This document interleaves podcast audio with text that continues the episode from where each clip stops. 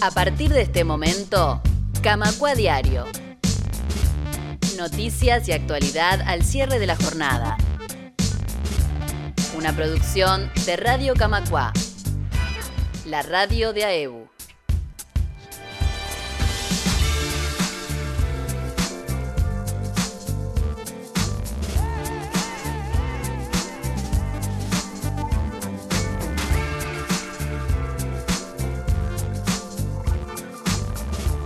Muy buenas tardes, ¿cómo están? ¿Cómo les va? Bienvenidos y bienvenidas a una nueva edición de Camacua Diario.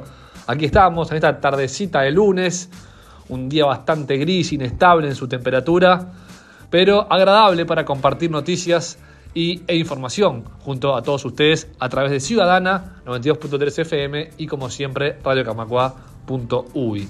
En el programa de hoy vamos a tener información muy variada, les vamos a dar en este bloque información atento a los jubilados y pensionistas de AEU que nos estén escuchando, porque este fin de semana hubo pesquisas de ojos de los médicos cubanos que visitaron AEU y en los próximos meses habrá otras, así que estaremos brindando información al respecto.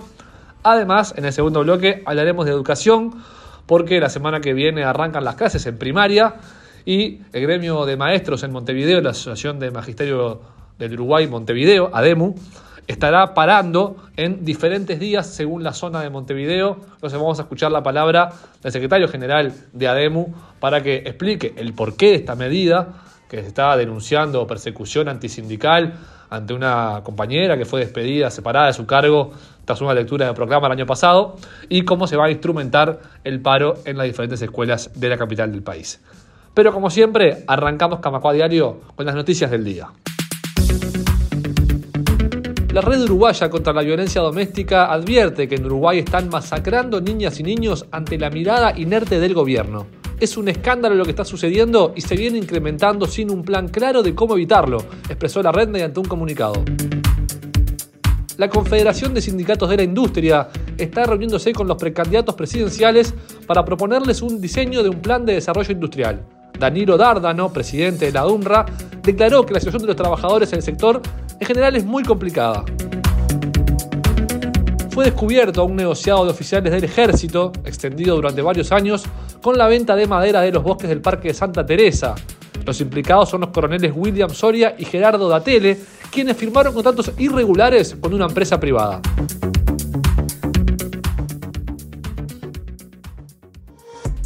Comunicate con Radio Camacua. Escribinos al WhatsApp 092 80 26 40. Vení a Ebu Club. Gimnasia, piscina, deportes y actividades para todas las edades, sala de movimiento, sala de ciclismo indoor y el mejor equipo desde 1971. Camacua 575, Ciudad Vieja. Asociate en clubdeportivoaebu.com.uy.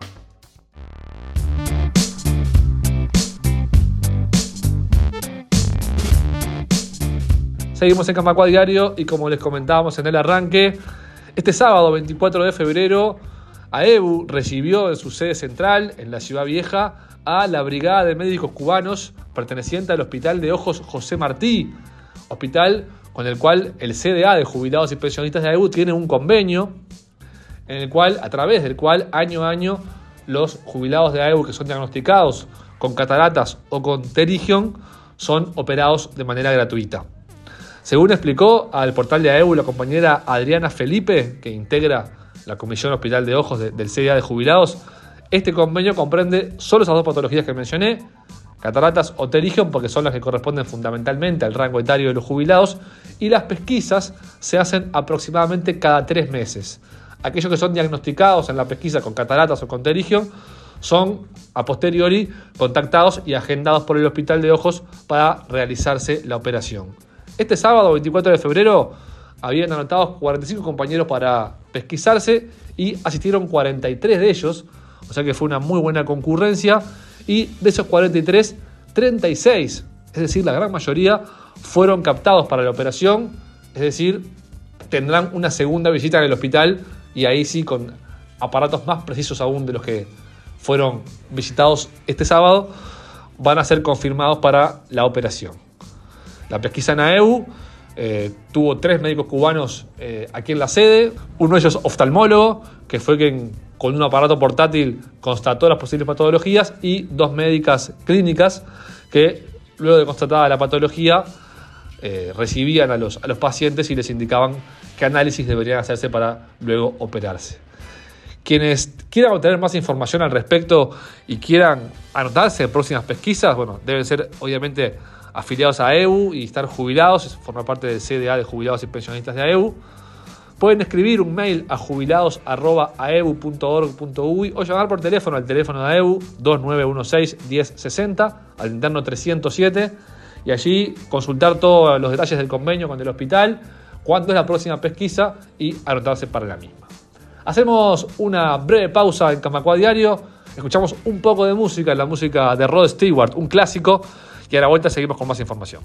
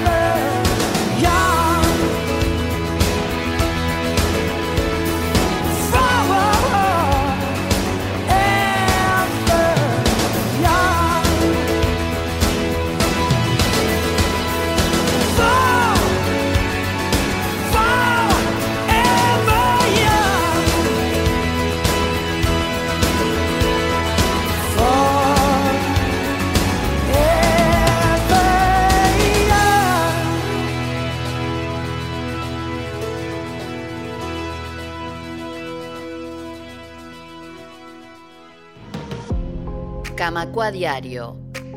Un resumen informativo para terminar el día. Camacua Diario. Un resumen informativo para terminar el día.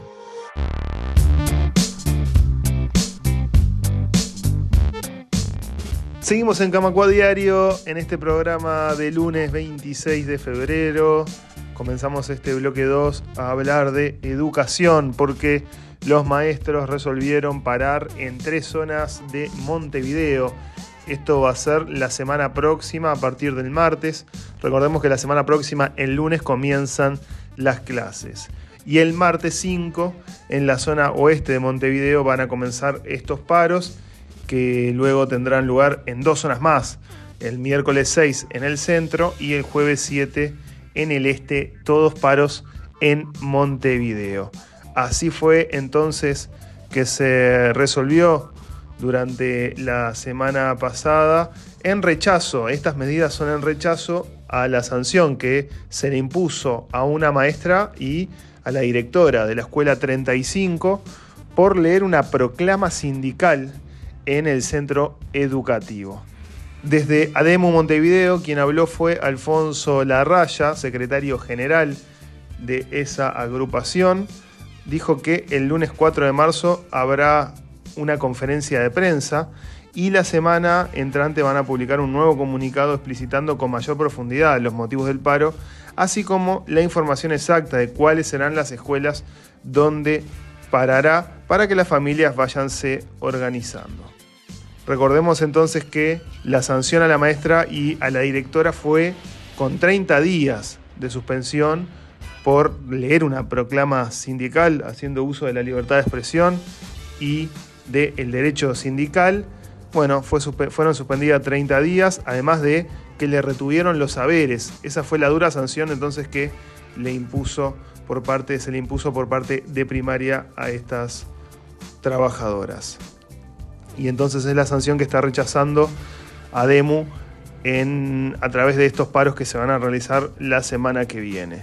Además también hay una disconformidad por parte del sindicato en que la resolución fue comunicada a las maestras durante sus licencias. Fue comunicada el 8 de enero, mientras estaban haciendo uso de su licencia, fue entonces comunicado estas sanciones que recayeron sobre ellas. Por su parte, la presidenta del Consejo Directivo Central de la Administración Nacional de Educación Pública, Virginia Cáceres, se expresó en su cuenta de la red social X sobre el paro y dijo que desde el organismo van a trabajar para garantizar el derecho a la educación. Vamos a escuchar lo que decía a los colegas de TV Ciudad, el secretario general de AEMU, Alfonso Larraya, explicando los motivos del paro y qué fue lo que pasó con la suspensión de esta maestra y de la directora por, por leer una proclama sindical. ¿Qué pusimos en consideración del, del compañero, compañero del sindicato?